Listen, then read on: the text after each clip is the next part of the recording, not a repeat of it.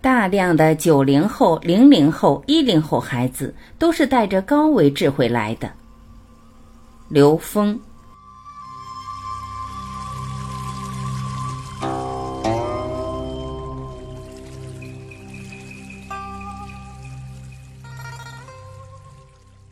刘峰老师说：“东方智慧本来就是高维引领低维，投影源决定投影的像，投影源一变，像就变。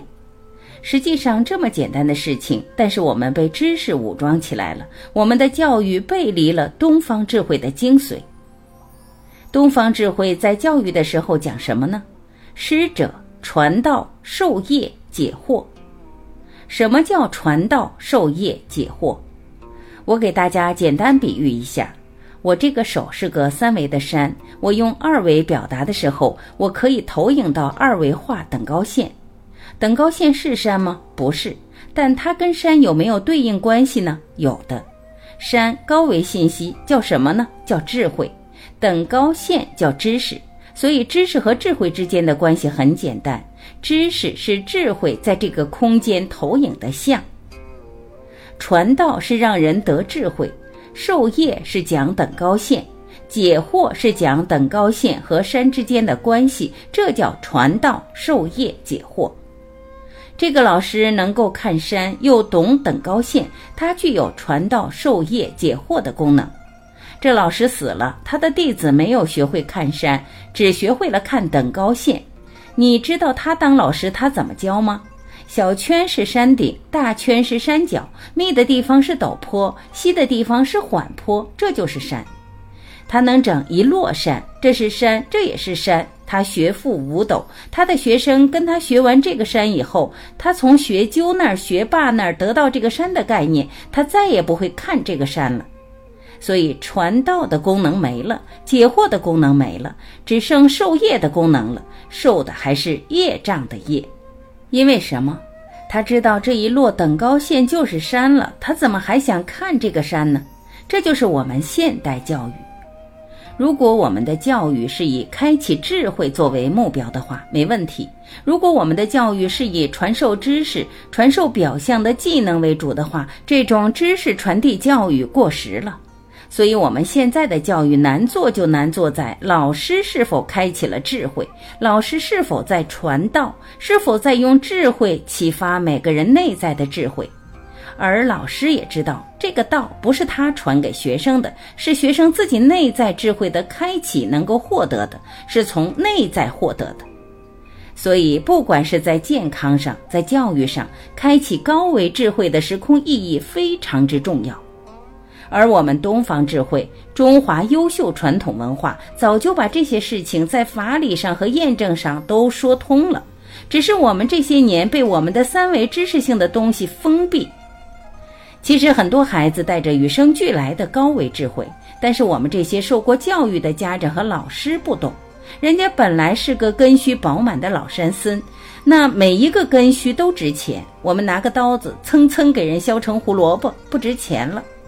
我们自己就被这么修理过来的。我们只相信知识，不相信智慧，不相信灵感，不相信直觉。如果我们从某一天开始突然明白了，哦，我要从我的内在找答案，然后再从现实去验证，这条路就对了。曾经我在波士顿讲课的时候，有一个麻省理工的博士，他学佛的，他跟我说。刘老师，我学佛，我也相信你说的高维引领三维，但是我天天在做三维实践，我怎么用高维智慧来引领三维实践？我说你听好了，我现在就告诉你，三维实践，你不是想要知道这个实践结果吗？然后你就问自己，这个实验结果是什么？然后你就去打坐，你问你自己内在。我要得到这个实验的结果，第一时间出现在你意识中的那个信息就是答案，就是结果。然后你用你所有的知识、所有的方法、所有的数据证明你这个结果是对的，这就叫高维实践引领。人类所有发明是这么来的：先有灵感，后来证明。只有这样，我们才真正能够开启高维智慧。未来一定是这么来的。现在为什么出现大量的黑科技？黑科技是什么？直接从高维灵感来，在人们还没反应过来的时候，这个东西已经变成产品，变成人类的服务了。就是因为在这个时空里边，时间被高度压缩，信息被高度组合，而这个同时，我们按照三维逻辑的那些一步一步的条款，一步一步的步骤，完全被颠覆给穿越了。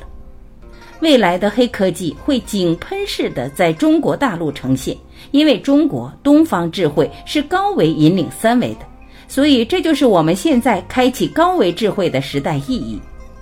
而现在，九零后、零零后、一零后，大量的孩子带着高维智慧来的，他们根本不需要学习，他们学习只是学一下在这个时空的游戏规则和驾驭工具的方法，看看你们三维人怎么玩的，怎么跟你们交流。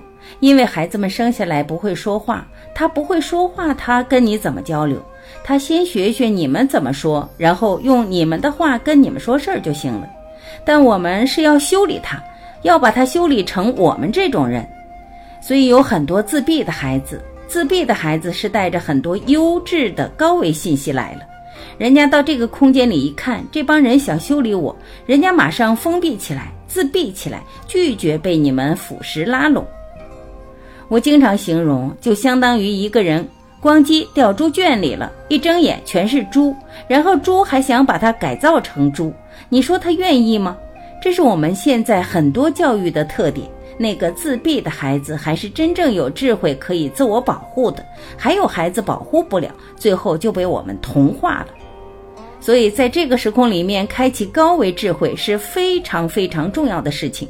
实际可以说，生命本来就是这样的，本来的唯一需求就是回归我们的高维智慧，因为我们每个人的高维智慧是圆满的，是没有障碍的。感谢聆听，我是婉琪，今天我们就分享到这里。明天同一时间，您要记得，我依然会准时在这里等你回来。再会。